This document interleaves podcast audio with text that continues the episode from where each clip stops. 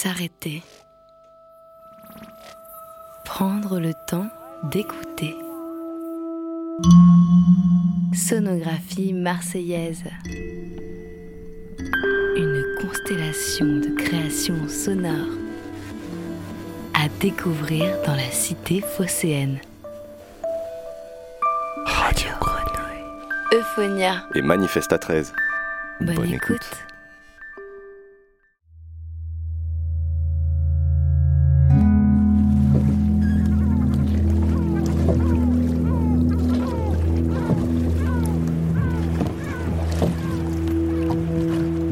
Et de sel.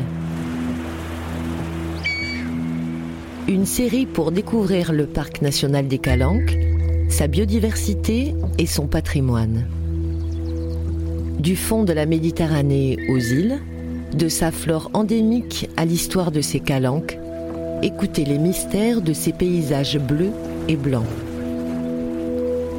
Une réalisation de Radio Grenouille, Euphonia.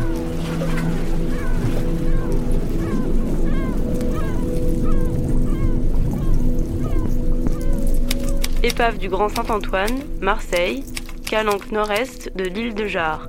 Flûte hollandaise de 37 mètres, brûlée et coulée en septembre 1720. Profondeur 10 mètres. Les plongeurs sous-marins, ils, euh, vont voir. Ils, ils vont voir, ils regardent, ils observent, ils regardent les gorgones, ils regardent le corail. Donc le contemplatif. Et après, vous avez le chercheur, celui qui gratte. Donc il trouve les objets. Mais ça fait, tout drôle hein, de, plonger sur une épave comme le Grand Saint-Antoine, une épave mythique, c'est extraordinaire. Je m'appelle Michel Goury, euh, je, je, ne suis pas marseillais, mais je suis marseillais d'adoption. Et la ville m'a attiré professionnellement, puisque je ne suis pas archéologue, je ne suis pas historien, je suis un passionné de l'histoire de Marseille et je suis un passionné de la, des profondeurs de, la mer de Marseille. Et puis la mer, ben c'est la découverte, c'est un petit peu l'archéologie. Alors vous collectionnez alors un petit coquillage, euh, un petit truc que vous trouvez par terre. Puis la collection, à un moment, ben vous dépassez la collection, vous devenez un chercheur. J'ai pas dit pilleur, attention. Et puis la recherche vous amène à quelquefois à découvrir ben, des, des, sites archéologiques extraordinaires ou des objets archéologiques extraordinaires. Au début de l'année 1720, Marseille connaissait en somme la prospérité. Les difficultés de la guerre de succession d'Espagne étaient oubliées. On ne pensait plus aux ravages du grand hiver de 1709. Les esprits, tout au moins ceux des commerçants, n'étaient préoccupés que des difficultés consécutives aux émissions excessives des billets de la Banque de l'eau. La peste n'a pas éclaté dans une ville en proie aux affres de la famine. J'étais intéressé par un bouquin qui s'appelait Marseille ville morte, qui est sorti en 60, 68 je crois, et qui raconte l'histoire de la peste. Il y avait à l'époque deux, deux, amis. Il y en avait un qui était possesseur d'un club de plongée à bord d'un bateau, l'autre qui se trouvait à cet instant-là en train de lire Marseille ville morte dans le train. Et dans, il y a un, des chapitres qui explique où se trouve l'endroit du Grand Saint-Antoine. Son autre collègue plongeait à ce moment-là à l'endroit qui était cité dans le livre. L'un dit oh, ben, j'ai trouvé des morceaux de bois à tel endroit, et l'autre a dit ah mais attends mais c'est le Grand Saint-Antoine, je viens de lire. Donc l'histoire a commencé comme ça. On a créé à ce moment-là une association, l'association de recherche historique archéologique. On était dans les années 75 quand on a découvert ça. La, le DRASM, la Direction des recherches archéologiques sous-marines, s'intéressait surtout à l'époque antique. Mais tout ce qui était contemporain, tout ce qui était moderne, euh, n'était pas très n'était pas n'était pas très attractif. On démarrait, hein, Malraux avait créé le, le DRASM pas très longtemps. Comme j'étais le seul du groupe à avoir un diplôme de la fédération euh, qui me permettait de comprendre l'archéologie et non pas d'avoir des droits pour faire l'archéologie. Hein ben, je suis allé au DRASM, j'ai demandé une autorisation de fouille. On a accepté l'autorisation de fouille. Hein, C'était Bernard Liu à l'époque. Et nous avons fouillé les pas pendant cinq ans.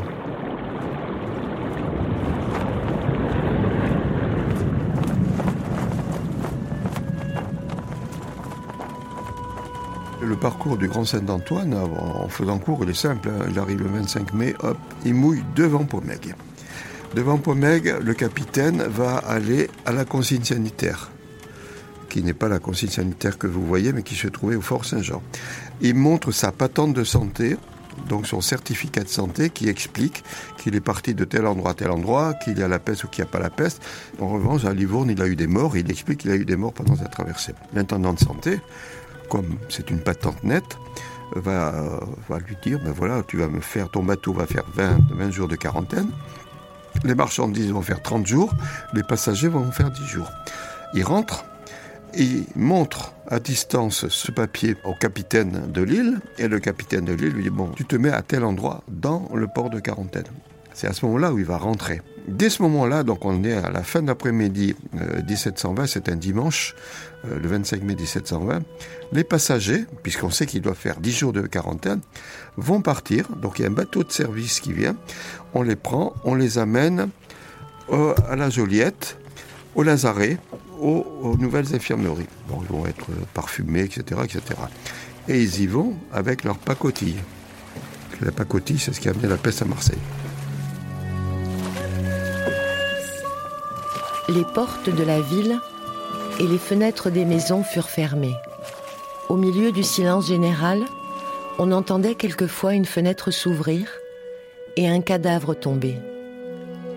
Les murs ruisselaient de son sang gangréné et des chiens sans maître l'attendaient en bas pour le dévorer.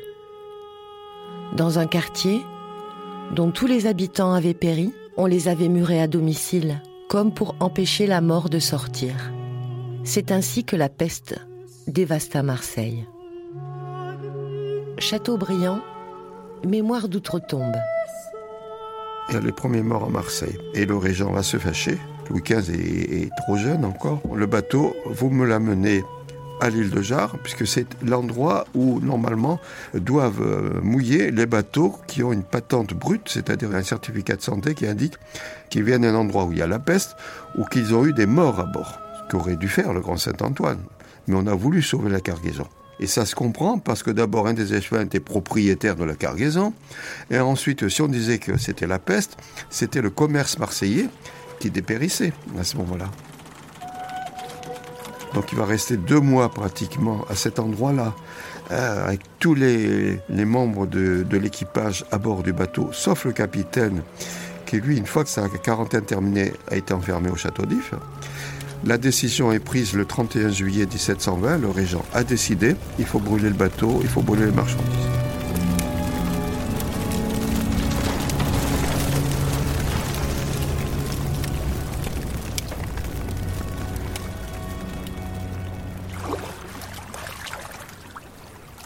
En 82, on, plongeait un petit peu plus loin, on plongeait à 20 mètres de fond. Et à 20 mètres de fond, on, est tombé sur, euh, une patte de l'encre qui sortait. C'est avec la patte. Hein. On a donc dégagé, puis on a vu à ce moment-là cette encre qui, qui, fait une tonne. Elle a été pesée récemment, elle fait une tonne. On a demandé l'autorisation, donc on l'a sortie, on l'a désensablée, on a mis des parachutes, après, on a le bateau a tiré l'ancre jusqu'au port du Cétravim, donc à la Pointe Rouge. On a sorti l'ancre, on l'a mesuré, on a fait les photos. Puis après, qu'est-ce qu'on en fait? Ben, On l'a remise à l'eau, dans le port du Cétravim, on l'a remise à l'eau, jusqu'à ce qu'il y ait une technique de conservation. Parce qu'à l'époque, elle n'avait pas trop. C'était l'époque où on avait découvert le Titanic et on commençait avec EDF à faire de l'électrolyse. Le laboratoire que je dirigeais auparavant à Nantes était spécialisé dans la conservation des gros objets de ce type, que ce soit des encres ou des canons, et euh, en utilisant une technique électrochimique, donc euh, l'électrolyse. Nathalie Huet, je travaille au Drasme depuis une dizaine d'années. Je m'occupe de la conservation des objets sortis de l'eau et cette encre du d'un grand Saint-Antoine, alors forcément, euh, c'est du travail. Euh, le traitement d'une encre ou le traitement d'un canon, il faut savoir que ça dure entre 1 et 3 ans. L'encre est immergée dans un bain. Euh, il y a un suivi des potentiels, il y a une mesure régulièrement du taux de salinité des bains. Il y a un changement des bains, il y a un, voilà, il y a un travail de déconcressionnement souvent. Et cette encre, bah, le ministère de la Culture ne, ne prend pas en charge, le DRASM en particulier, ne prend pas en charge les traitements de restauration.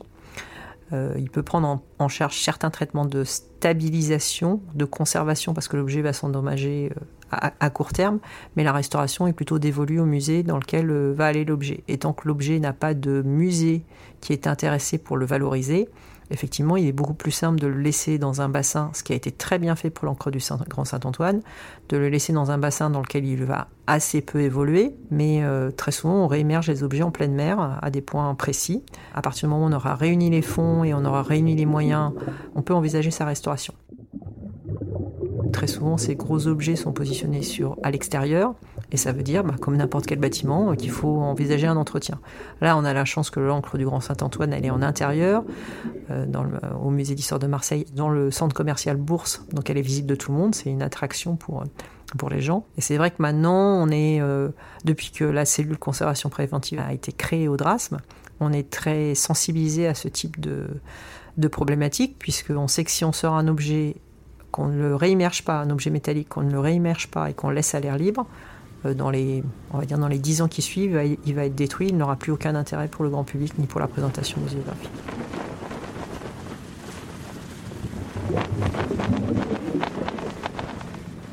À un moment, j'ai trouvé juste à côté de l'épave ben, des, clous, des clous en cuivre, posés sur euh, une espèce de, dépôt euh, orange.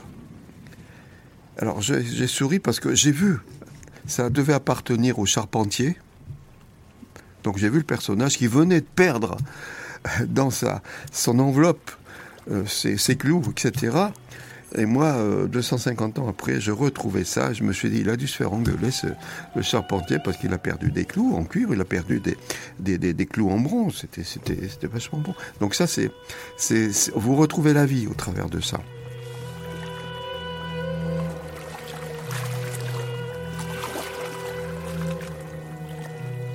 Dès 1730, Marseille semble avoir retrouvé ses 100 000 habitants. La mortalité frappa, bien entendu, proportionnellement plus les pauvres que les riches.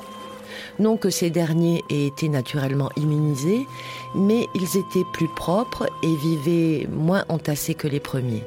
Or, la peste, on le sait, a pour vecteur la puce, transmise en 1720 non par le rat, mais par l'homme et par les étoffes, et les vêtements.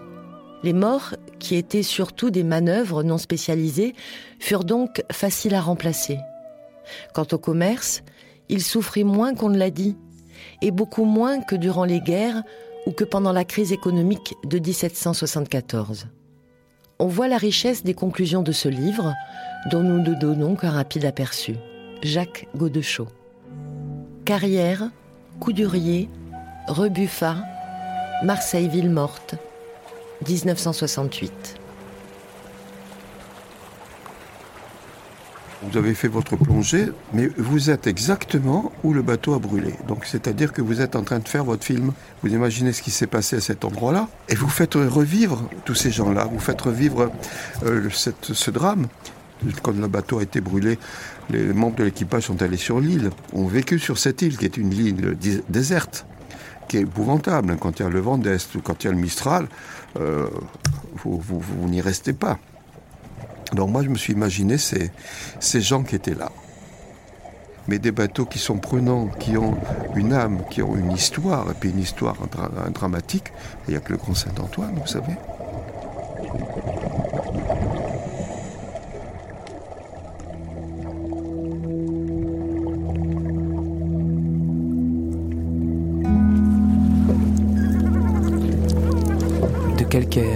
De sel. Plongée sur l'épave du Grand Saint-Antoine avec Michel Goury et Nathalie Huet. Musique par le Concerto Soave. De calcaire et de sel. Une série sonore coproduite par Radio Grenouille Euphonia et le Parc national des Calanques, bénéficiant du soutien et de l'appui technique et scientifique du DRASM pour cette série dédiée à l'archéologie sous-marine. Réalisation Jean-Baptiste Imbert.